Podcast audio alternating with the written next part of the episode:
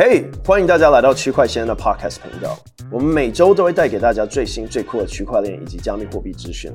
如果你喜欢区块先生的频道，请按下追踪订阅，也欢迎帮我们分享出去。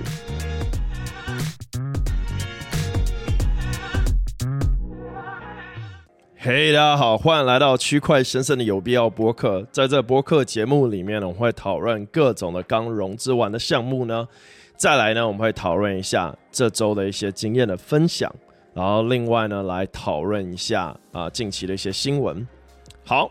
那为什么我们每一集都会讨论到项目呢？因为呢，我觉得其实币圈是一个很好斜杠的地方。我在每一集都有提到这个重点。我觉得说，很多人进来币圈。可能是想要为了赚钱，可能为了想要赚经验。那我觉得最好的方式呢，其实就是认识一些刚融资完的项目哦。那啊，因为你想，如果今天是你刚融资完哦，你现在最想要做的事情，可能就是拓展，对，拓展到亚洲市场，拓展到这啊南美的市场，拓展到中东的市场，对。那这样我们在亚洲呢，作为华人，我们其实就可以帮助很多项目拓展到亚洲的市场，对。那大家的经验可能都不一样，有些是可以帮助翻译文章，有些是可能可以帮助拍一集短片介绍这个新项目哦，所以有各种的方式去帮忙。那在币圈呢，其实我们知道很多人都会是放一个 NFT 的图像，一个 PFP 的图像哦。那大多这些新的项目呢，他们啊，只要你的这个经验够好，你就有办法帮助他，他们不会特别去介意说你的学历。大部分我从一九年帮助的项目，从来不会问我说我在哪毕业的，也不也不会问我说我现在几岁，甚至于有时候根本不知道我是男的女的。好，就是他就是完全就是看你的经验哦，对，所以我觉得这完全就是一个 globalization 一个世界化的这种方式，对，就大家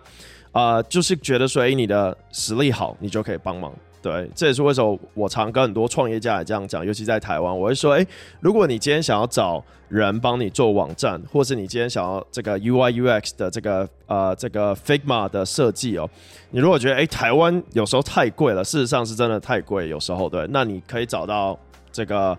东欧，对，你可以找到乌克兰，你可以找到这个拉脱维亚这些地方都会有好的设计师。那如果你在找智能合约设计也一样，所以。同样的啊、对于啊、国外融资完的项目呢，他想要找到亚洲推广的人，其实真的去找的人非常少。因为我自己参与了这么多项目，我知道有多难找到，就是愿意帮忙管理社区的人，愿意帮忙拓展这些社区的人哦。所以，我们今天介绍很多项目啊、它都是融了上百万美金，所以对他们来讲，一年花。啊、多少钱在拓展市场，其实都是有做准备的。那只要你愿意去尝试，当然这个这些机会其实也不容易啊，因为大多数你需要会英文，你需要有办法去跟他们沟通，才有办法获得到这些机会。但是不管如何，机会在那里，那就看你愿不愿意去尝试。好，废话不说，我们就直接开始今天要介绍的第一个项目。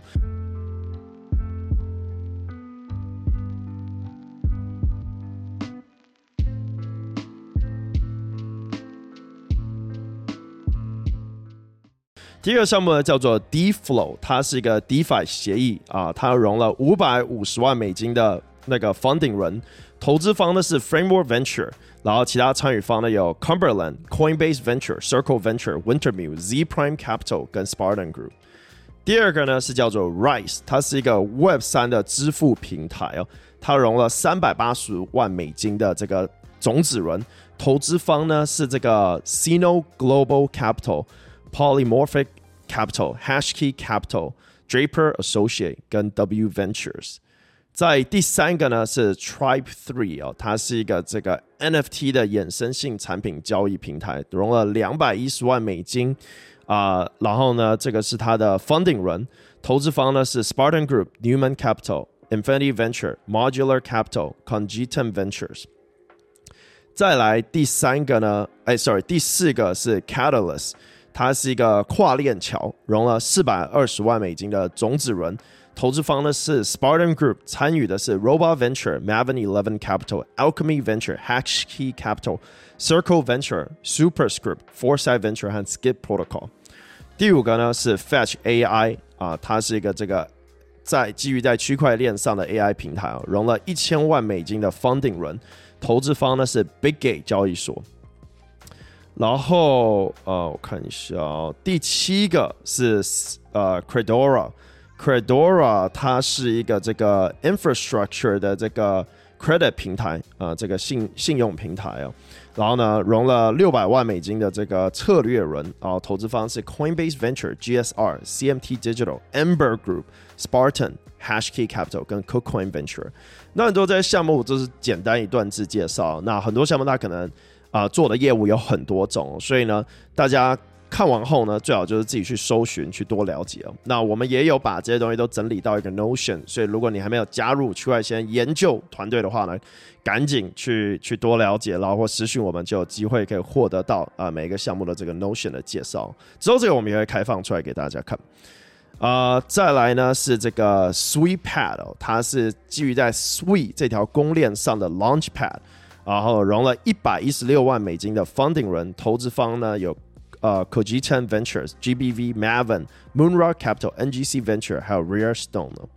再来是 Fair Protocol，融了六百二十万美金的种子轮，投资方呢有 C2 Venture、啊、Crypto、Morningstar Venture、DW 啊、Three，还有 Arrington Capital，还有 Spark 跟 QuantStamp。再来是这个 Tangent，它是一个啊、冷钱包的这个。呃，我看一下啊，Providers，呃，他是对他做冷钱包的，呃，融了八百万美金的这个 funding 轮，投资方呢是 Shima Capital，再来是 Nolus，他是做呃，他是一个 Cosmo Web 三的这个金融平台，呃，融了两百五十万美金的 Pre-Seed 轮，投资方有 Cogiton Venture、Dora Hack 跟 Everstake。Cogiton 真的是投了蛮多项目的近期，这哦对，我们最近还有做了一个这个。啊、很多资本的一个 list 在 Notion 啊，这个我应该这礼拜就会丢出来。如果还没有的话，赶紧在我的 Twitter 或者哪里留言来提醒我一下，因为我最近在整理一个所有资本的一个 list 这样子。好，再来是 Portals 点 FI，它是一个机枪池，然后呢融了两百万美金的种子轮，投资方有 Mechanism Capital、Long Hash Venture 跟 Daedalus。再来是 Cetus，这个我们已经知道是在 Sui 上的一个啊、DEX，然后呢，投资方有 OK Venture、KuCoin、NGC Jump、IDG Capital 还有 Animoca Brand，然后再来是 Open Trade，它是一个 DeFi 协议啊，融了一百五十万美金的 Funding 轮，投资方有有 Sino Capital、Polygon、Kyber Venture、Circle 跟 Chronos。再来是 Vibe，它是一个 NFT 的创造平台啊，融了四百万美金的种子轮，投资方呢有 Alchemy Venture、Al Algae Venture，还有 SciP Nation。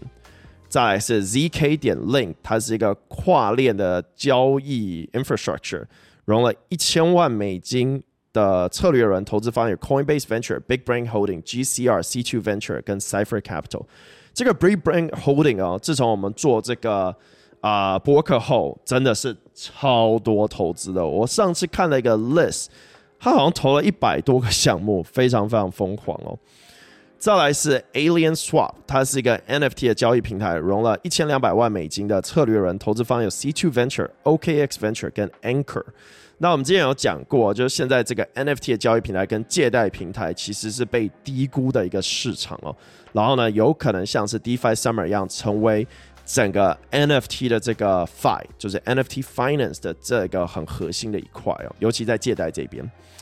再来是这个呃 MoveX 哦，它是基于在 Sui 上面的一个交易平台啊、呃，投资方是 Mysten Lab，就是这个 Sui 的啊、团队啊，融、呃、的金额呢是没有被公布的。看一下哦，再来是 Fedi。Fedi 呢，它是一个这个开发者平台，融了一千七百万美金的 A 轮，投资方呢是 Eagle Dev Capital、Kingsway Capital。好，最后呢是这个 Ether Games，它是一个这个呃看起来是游戏平台，融了四百五十万美金的这个 Funding 轮，然后投资方呢也一样是 Mysten Lab，就是 Sui 背后的这个团队，跟 Polygon，还有又是 Cogiton Venture。还要不要再讲一个？再讲一个就是 Artifact Lab，它是一个 Web 三的公司、啊，专注在这个资讯上面，还有历史、历史交易资讯这些的。然后呢，也提供一些杠杆的技术，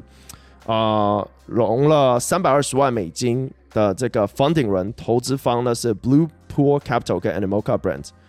最后呢是 Web，它是一个这个隐私协议，融了七百万美金的 funding 轮，投资方呢是 Polychain Capital、CMS、Lemonis Cap 跟 Z Prime Capital。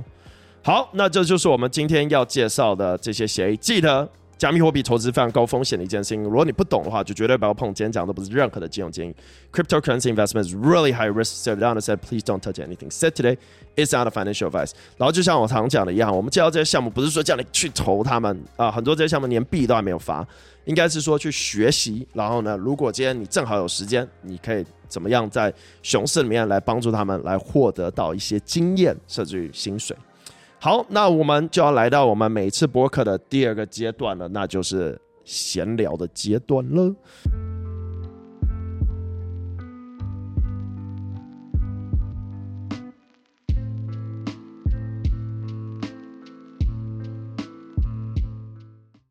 其实今天，我觉得呃，今天可以把新闻跟闲聊放在一起哦，因为呢，其实我们上周也有讲到这个 Ledger 冷钱包的事情，就是呢。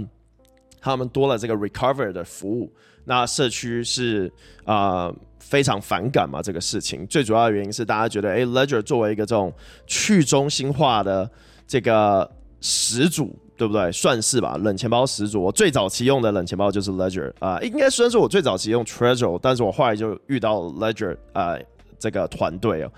很可惜我没有投他们。没错，我以前没有钱投他们，但是呢，Ledger 是我最。久用的钱包吧，大家在每一期熊市里面都看到我一堆 Ledger，我至少买 maybe 一百二十个冷钱包吧，就是 Ledger 钱包。然后呢，我觉得也是我送出去最多的冷钱包之一，因为我觉得它就是非常好用。然后呢，我做了很多的这个分身钱包，对，因为我觉得这非常非常重要。那嗯，我觉得这个事件就是 Ledger 出 Recovery 这个功能，我觉得有好有坏。有好处是呢。我自己也会想要用，因为呢，我觉得说我都已经把冷钱包分很多，像我之前讲过，我有一些 Bitcoin 我从来不去动的，那就在一个冷钱包里面，那个我连动都不去动，所以我不太会怕说我忘记密码或什么的。当然，因为台湾的天气关系，所以我都把它做了很多分身嘛，然后随时还是会去看，然后呢去更新这些软体，但是呢。啊、我有些钱包是每天在用的，那我可能就会怕说，我会不会突然掉了或忘记或怎样的？那有一个 recovery 功能，我觉得它是可以的。那我已经算是一个老鸟，所以我对管理这些东西，就是呃，不是不只说很有经验，我另外一点就是很习惯了。对，我很习惯去。啊、去银行开保险箱哈，我很习惯去用这些密码生产器，我很习惯用多重手机、多重电脑。对，那对于一些新进币圈的人，他不可能会想要用这些东西，对，他会觉得很麻烦，尤其他可能管理的资金不多，甚至我认识很多大佬，他就是管理在手机里，那其实都很危险。对，那对于他们来讲，既然他已经放在手机里，他可能对于他管理私钥方式没这么在乎的话，那我觉得 Ledger Recovery。对他来讲会是一个好的方式，因为他今天手机如果坏了、掉了或什么的，那 recovery 就可以帮助到他，对。所以说，我认为 Ledger 的出发点是好的，因为呢，币圈要出圈嘛，要出圈的话呢，就会需要一些使用者体验友好的工具，来让大家呢可以更好的去体验加密货币，去体验 NFT，去体验 DeFi。对，如果说我今天一不见了就没救了。那大家会觉得很紧张的。我相信所有用过金融卡的人、用过账号的人、游戏账号的人都有曾经忘记密码，然后呢需要去收 email、去收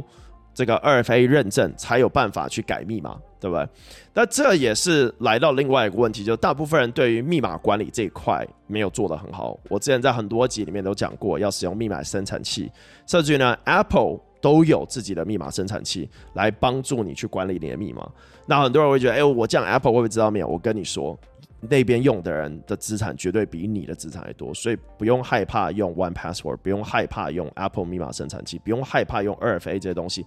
因为这都是来帮助你。你自己脑袋所生成出来的密码绝对是不好的，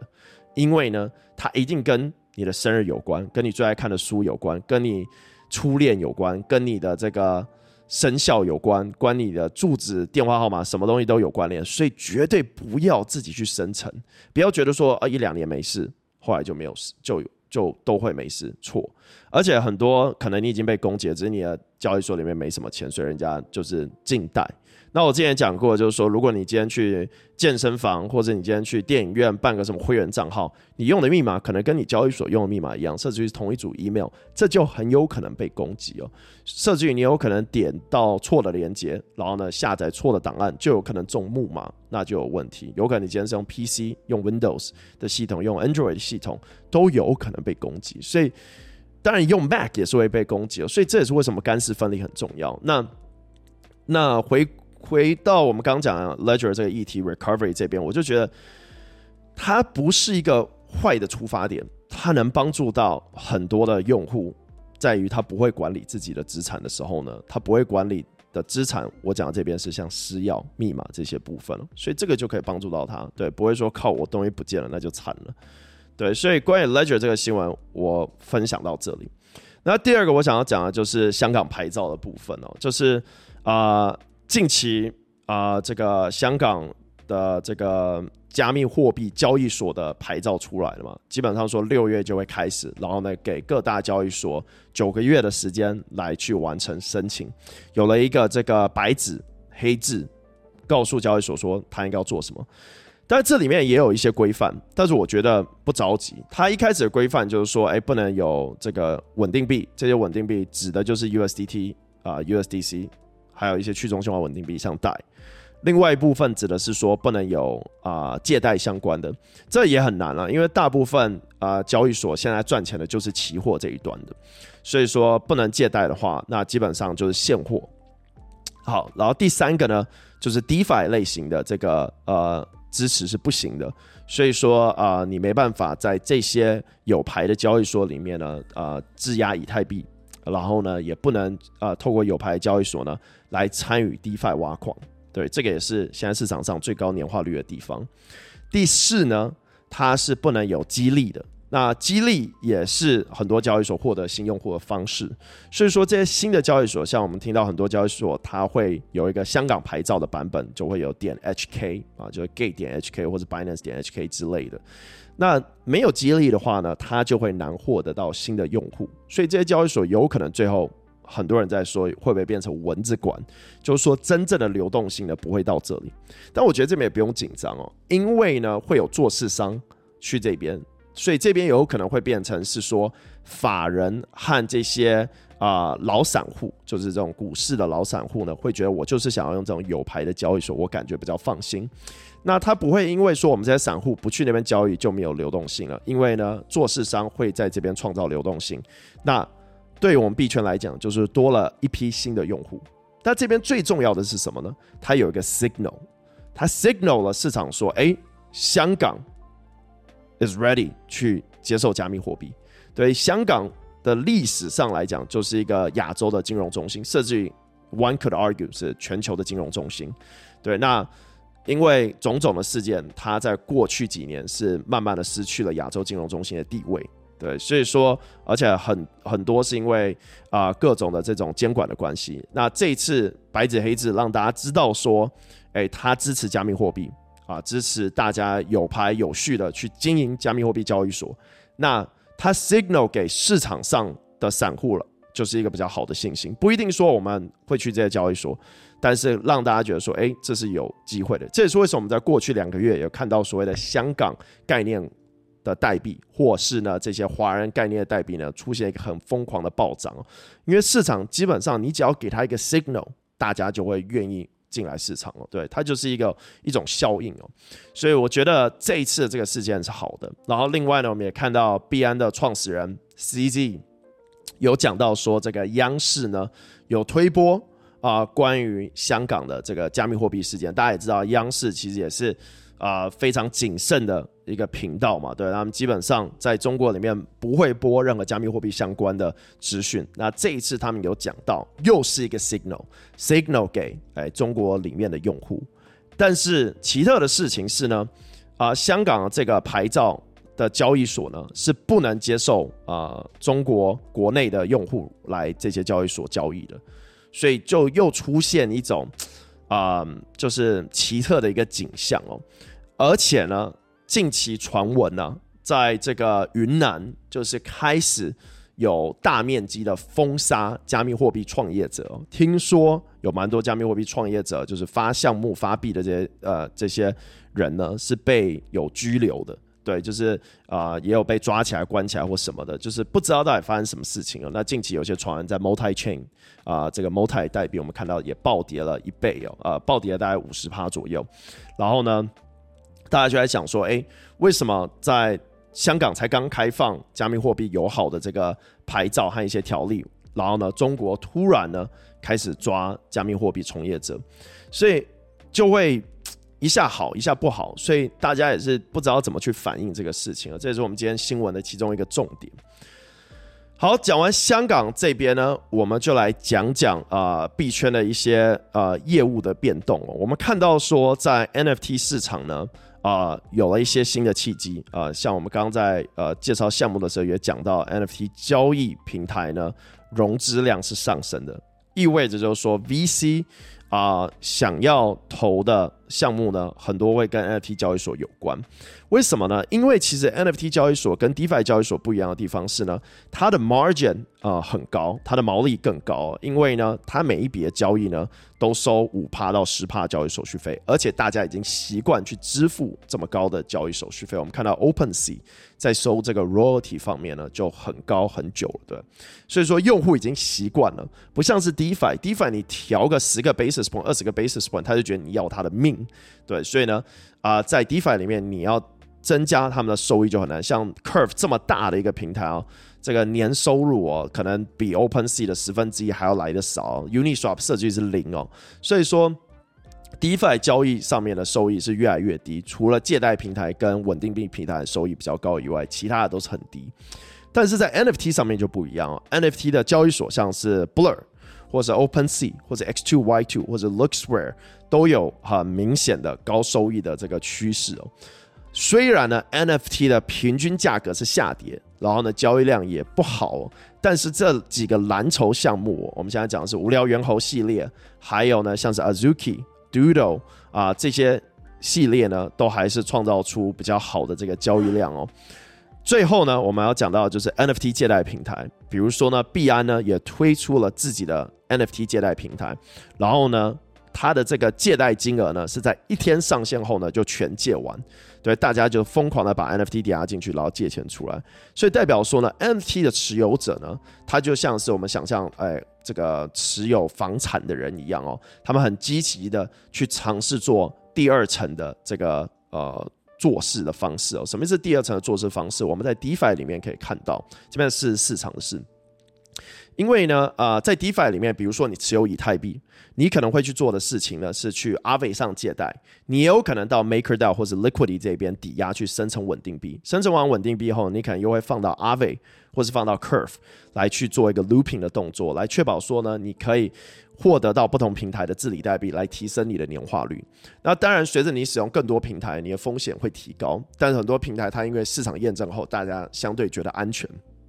那在 NFT 市场里面也是一样，很多大户呢，他已经不愿意把 NFT 卖掉，对，就像我们刚刚讲，可能流动性不好或什么原因，所以说他们会积极的去找地方去抵押，然后借钱出来。那这时候呢，这个利息就会高啊，因为市场流动性本来就不好，所以我要借钱给你，我一定要收你高的这个利息，对不对？所以这也是为什么我们刚刚回去讲 NFT 的衍生性产品，不管是在于 NFT 生成的稳定币，NFT 的交易所。NFT 的这个借贷平台，它的这个 margin 都会特别的高，这也是为什么我们看到一级市场呢都在投啊、这个 NFT 板块的。那呃有兴趣的话，也可以看我们 Notion 里面提到的各种的 NFT 相关的项目，过去融资的金额都大概在一百到一千万美金左右，然后呢总融资金额已经超过一亿了，所以这也是值得关注的一点哦。当然，大家去看这种 Web 二项目来讲，这个都很小，但是我觉得就是因为。这个市场现在比较缓慢，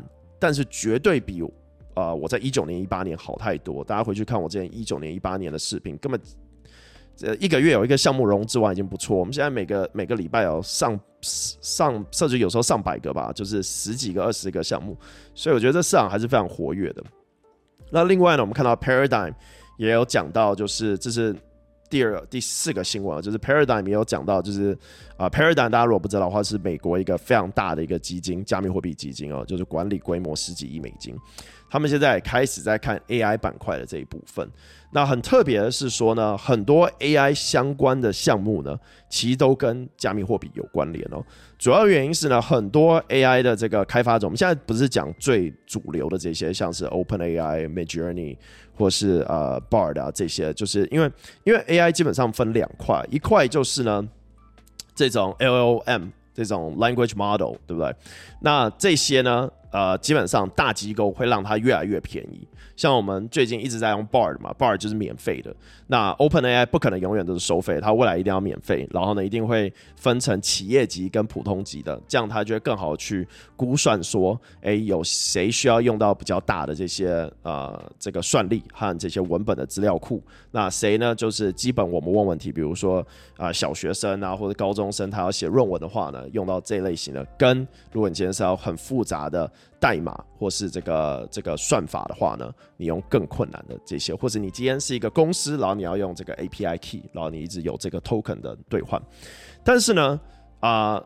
讲到币圈的 AI 呢，我们也看到很特殊的现象哦。最主要原因是呢，币圈有一个非常好的数据库，所有的东西呢都在区块链上面是完整的，但是只是看你怎么去归类。所以你可以把币圈想象成就是说，所有的答案都在你面前，可是你有没有时间去看？